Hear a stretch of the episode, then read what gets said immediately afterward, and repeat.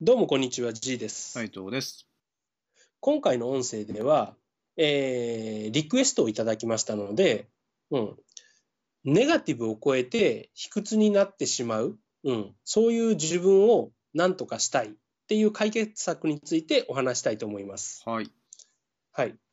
えーまあ、いただいたリクエストはですね、なんか、卑屈な男は結婚できないっていうふうな言葉があったらしくて、で、まあ、それについて調べてみると、ネガティブなのをさらに超えて、卑屈になってしまうのは良くない、うん、っ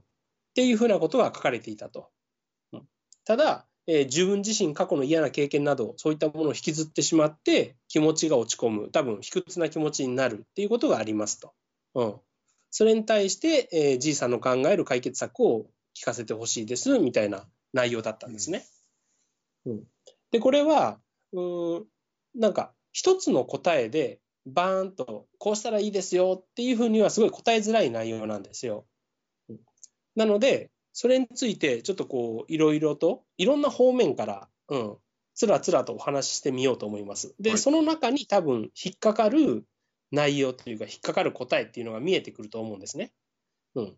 というのが、あの、ちょっとこういう回りくどい話し方をしなきゃいけない理由っていうのがやはりありまして、うん。話をいつものように、こういうテーマについて喋ります。結論はこうですっていうふうにまとめるとなると、結局、まとめる時点で答えっていうのを一つに集約させてるんですよ。うんうん。ところが、あのーこの気持ちとか感情に関する問題っていうのは、非常にケースバイケースであったり、うん、答えが、ね、TPO によって変わったりもするんですよね。うん、で、なぜ答えが変わるのかっていうと、大目的として自分の気持ちを落ち着かせるとか、うん、自分のへこんだ気持ちを立ち直らせるっていうのが大目的であれば、それに使うべき過程や道具っていうのは、その時のケースバイケースになるんですよう。ん。だから、これが正しい、あれが正しいっていうのが簡単に入れ替わるんですよね。うん、例えば、他人の、えー悪口を言ってすっきりする。これって普通はありえないというか、いい話では絶対ないんですよ。はいうん、だけど、自分がもう死にたいぐらい落ち込んでたり、相手を殺したいぐらい憎んでたりしたら、その気持ちを一時落ち着かせるために他人の悪口を言うことっていうのはありじゃないですか。うん。だけど、それをなんかこうまとめとして他人の悪口を言いましょうって言っちゃうと、ね、いつでもいつでも悪口を言わなきゃいけないというか、悪口を言うことが正しいように聞こえてしまうんですよね。うん。かといって悪口を言ってはいけませんよっていうふうに言っちゃうと、決めちゃうと、自分の心をなだめるのにすごく苦労するわけですよ。はいうん、だから、唯一無二の正解みたいな考え方をするんじゃなくて、自分の心の問題に関しては、本当ね、都合よくいろんな武器を取捨選択して、その時の自分の心にちょうどいいものを使い、うん、使っていくっていうことがすごく大事になるんですね。なるほど。そのために言ってることとかやってることに矛盾があってもいいんですよ。うん。でも、結果として、えー大きな大きな流れとして見れば、心が落ち着く方向に動いてるんだから、これはありなんだっていうふうに最後にまとめればいいんですよねう。ん。うん。その過程でちょっとずるいことをしてしまっても、ちょっと卑怯なことを考えてしまっても、ね、ちょっと他人を貶めるような発想をしてしまったとしても、それが本当に必要なんだったら、それはしょうがないんですよね、人間だから。うん。それを、まあ、自分に許すっていうことも大事なんです。うん。だから、そういうふうな、えー人間の心に関する問題っていうのは、そういう側面があるんで、これが正しいんだっていうふうな答えを探すんじゃなくて、うん、自分の心をどうしたいかっていう、まずやっぱり大目的ですよね。うん。ゴールをまず明確にして、で、そのために必要ないろんな道具を使っていくんだっていうふうにまず知ってほしいと思います。はい。はい。で、その心を、えー整えるために何が効果的かっていうのはやっぱ人それぞれ違うわけですよ。うん。で、お酒を飲むことで整う人もいれば、ね、たくさん睡眠をとるとすっきりする人もいる。ね、あの、女の子と遊ぶと、うん、心が戻る人もいれば、ね、なんか好きな映画とか音楽とか、あとはカラオケとかで整う人もいますよね。うん。だからこれも、これが、えーいいですよ、こうしたらいいですよっていうふうな唯一無二の答えとして言ってしまうと、なかなか当てはまる人と当てはまらない人が発生して、うん、難しい話になるんです。うん。だから、いろんな選択肢をお話しするので、その中から自分に、あ、これはいいんじゃないっていうやつを選んでほしいんですよね。うん。プラス、ちょっと新しいこともひ少し取り入れてほしいと思います。うん。で、うん、そういうふうな意味で、こんなんもあんなんもあるよ、こうしたらいいよっていう話をするんで、いや、それは違うだろうとか、いや、それは自分には合わないっていうふうな否定的な捉え方はできるだけしないでほしいんですよね。うん。うん、なぜならば、その、えー気持ちを変えるための行為とかいうのは、すべて意味があるんですよね。うんまあ、例えばですけど、そのアルコールは分かりやすいですよね。脳の一部を麻痺させることで、うんあのーネガティブな部分を忘れさせる、うん、ポジティブな考え方が、まあ、出やすくなるわけですよね。うん。うんこれは脳をもう物理的に麻痺させてるんで、まあうん、よっぽどの泣き情報とかでない限りは、大体あの明るい気持ちになるわけですよ。うん、でそれが、ね、それに頼頼る状態がいいのかって言われればよくはないんですけれど、うん、でもやっぱり、ね、自分の今の痛みをちょっと和らげるためには必要だったりするんですよね。うん。この考え方もやはり大事で、例えば、風邪をひいて熱を出してる人に、お前は体を鍛えてなくて、うん、あの体が弱いからそうやって熱が出るんだ、すぐ起きて筋トレだって言ってもダメじゃないですか。ね、今熱が出て苦しい苦しいって言ってる人には、ね、体にいいか悪いか置いといてでも鎮痛解熱剤とか、そういったものを与えるべきですよね、痛み止めを。うん。で、それで今の苦しい状態を乗り越えて、なんとかね、あの痛みから回復した後に、うん、今後同じように風邪をひいたり体を壊したりしないように筋トレをしましょうねっていうことが大事なわけですよう。ん。うん、だから今マイナスの状態にいるときはそれを少なくともゼロの状態に戻すための痛み止めっていう方が先なんですよね。うん、それがない状態でお前は体が弱いから筋トレだって言われてもそんな正論は受け入れられないし事実無理なんですよ。うん、で実際その時にそれをやったら余計悪くなるじゃないですか。で熱が39度あってごほごほ言ってる時に激しく筋トレしていいことって何一つないですよね。うん、だけどなぜか心の問題ではそれをやろうとする人が多いんですよ。うん、だからそんなことはしなくていいと。うん、辛いならその辛いのが収まるまでは、ね、薬でもお酒でも何でもいいから逃げればいいんですよね。うん、でなんとか落ち着いてから冷静になってから、うん、じゃあどうしたらいいだろうっていうのを考えればいいんですよ。うん、で、えー筋トレ、うん、これもやはりその卑屈な自分とかを前向きにするには非常に重要ですよね。うん、よく言われますけどテストステロンをはじめとしたいろんな活性化ホルモンがバンバン出るわけじゃないですか。うん、それでテンションが上がっていくしそれで自分の筋肉が増えていくとこう無意味なまでの万能感を得られるようになりますよね。うん。うん、こうなってくると卑屈な自分っていうのが消えていくんですよ。うん、だから、まあ、まさしくやるべきなんですけどでもこの間のステップを無視して、うんあのー自信を自信を持てない自分に悩んでるんですっていう人に筋トレだ筋トレって言っても全く響かないというか、うんね、何言ってんだって話になるじゃないですか。うん、だから、あのーゴールまでの途中の対応こそが大事なんですよね。あうん、でそその途中の対応は自分の気持ちが上がるものとか自分の痛みが薄れるものっていうものを、まあ、チョイスして当てはめていくしかないと。うん、唯一無二の答えを、えーがあるわけじゃない誰にでも効く万能薬はあるわけじゃないっていう話なんですよね。うん。うん、で、えーっとまあ、これでもう基本的な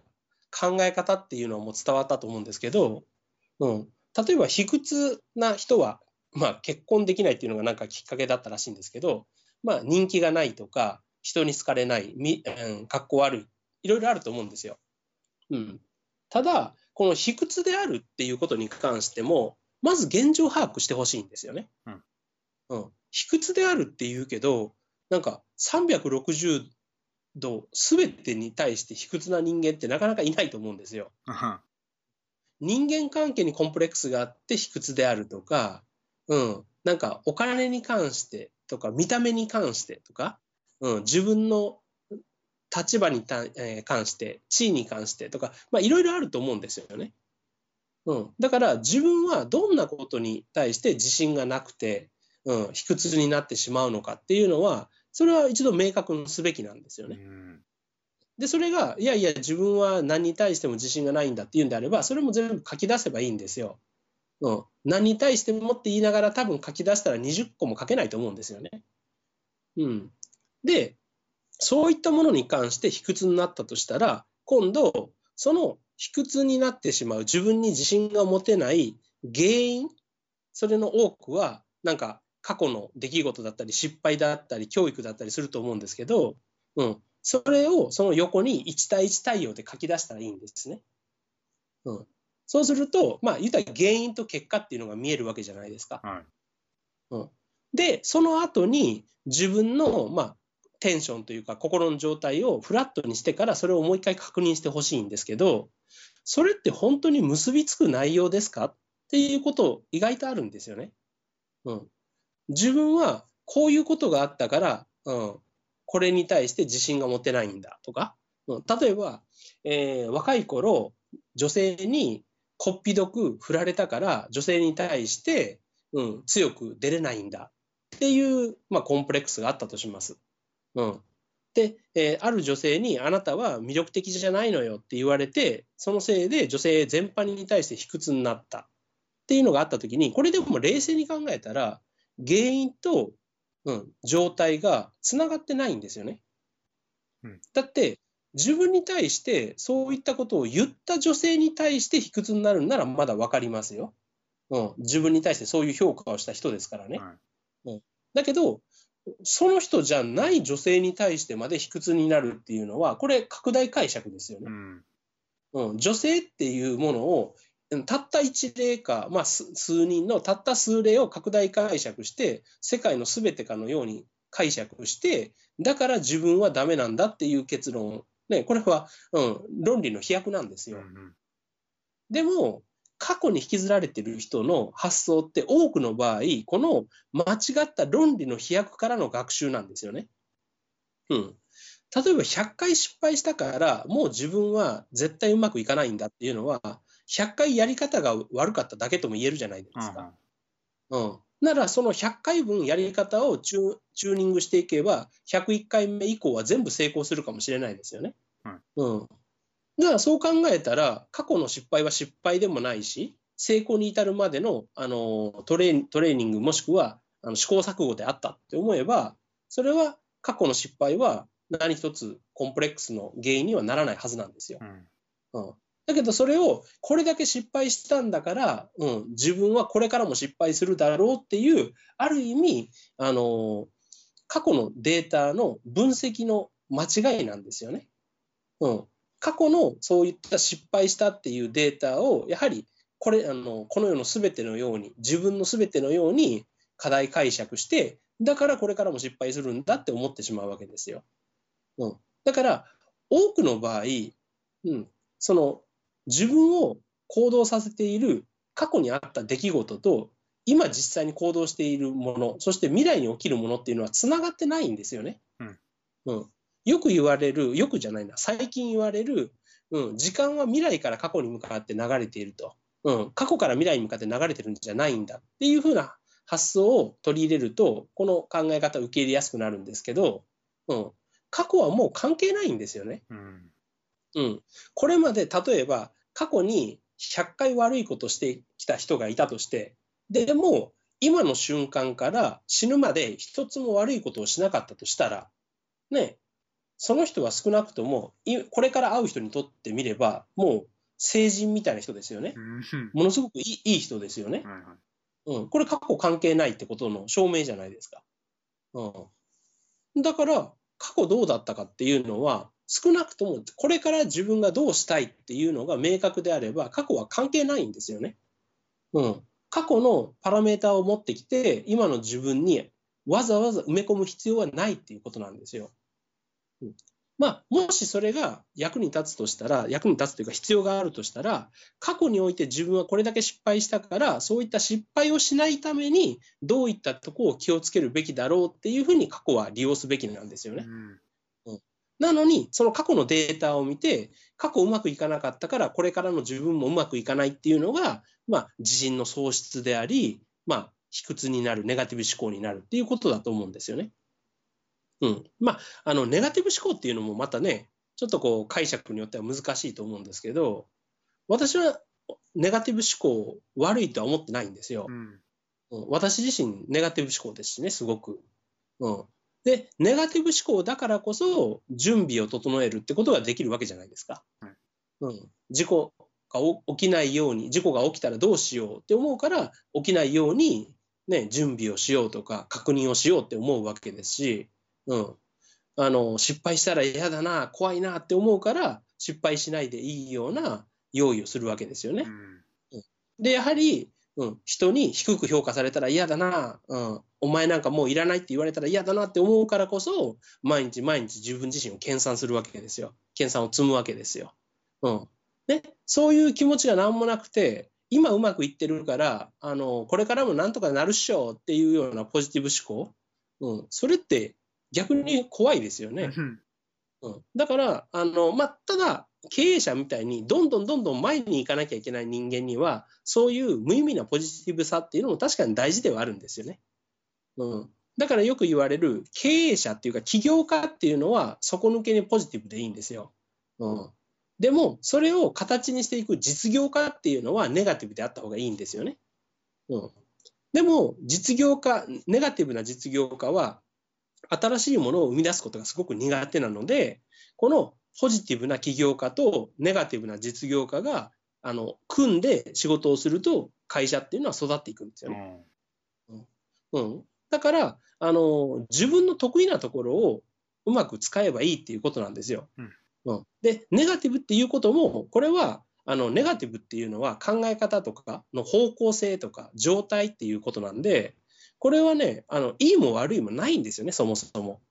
うん、いいように使えばいいし悪いように捉えれば悪いってものじゃないですか。じゃあその武器をうまく使えばいい、まあ、有効活用すればいいっていう話なんですよね。うん、っていうふうにもうあの自分に与えられている全てのもの過去も含めて全てのものを自分のこれから生きていくための武器とか道具であるっていうふうに捉えてそのために有効な使い方は何だろうって考える。これが一番大事な基本的な考え方なんですよ。はい。うん、過去にどんな失敗をしていったとしても過去に失敗したからダメなんだって思うんじゃなくて過去にこれだけ失敗したからこのデータをもとにこれから失敗しないように努力しようと思う、うん。ね、自分が何か痛い目にあったとしたら今後は痛い目に遭わないようにあのどのようにすればいいか考える、うん、っていうふうな感じで何か、えーもう自分の持ってるものをなんか自分の心のね気持ちの状態を上げ下げするものに、まあ、使う必要はないってことなんですよね。うんそれよりもこあの感情じゃなくて実際の行動を上げ下げするというか行動をするための道具として考える。うん、で、まあ、過去の出来事とか自分に与えられているものを自分の感情が上がる方向で使うのはまあまあありなんですよね。うん、これだけ成功したんだから俺って幸せだよなとか、うん、嬉しいよなって思うのは全然ありなんですよ。うん、それすらも自分の行動の成功に寄与するから。うん、だけど下げる方向引っ張られる方向には何一つ使う必要もないし何一つそこに脳のリソースを割く必要もないってことなんですよね。うんまあ、とはいえ人間ってそういうのに引っ張られるじゃないですか感情の生き物だから。うん、そういった時はもうおとなしく酒を飲みましょうぐっすり寝ましょうオナニーしましょう筋トレしましょうって話なんですよ。うんうん、何でもいいし全、うん、何なら全部やればいい。うんね、今言ったやつ全部やってそれでもはあ落ち込むなんてまあないと思いますよ。うんねあのーやっぱり体の状態が落ちてる時って精神の状態も落ちるんですよね。うんうん、疲れてる時って気分も落ち込みやすいんですよ。だから、あのー自分の過去の嫌な経験とかを思い出したりして自分のテンションが下がってる時って多分肉体も下がってるんですよね。うん、でこれ逆に肉体を上げていけば気分も上がるんですよ。うん、これはもう、あのー昔からそれこそニーチェとかが、うん、えー精神は肉体のおもちゃであるって言ってるように、肉体主導であるっていうことは過去から言われてるんですよね、ずっと。うん。そして、げ現実的な話で言っても、やはり、あの最近は人体のもう内臓とかそういう器官からホルモンが出るから、人間の感情をコントロールしているのは、脳から出る脳脳内伝達物質だけじゃなくて、大腸が出しているホルモンとか小腸が出しているホルモンとかによっても感情って上げ下げされてるんですよね。うん。うん、っていうことも当然分かってるわけですよ。だから結局、自分の気持ちが上がる下がるっていうのは、やはり体の状態の影響ってすごく受けるんですよね。うん、だから、まあ、体をまず気持ちよくしましょうって話なんですよ。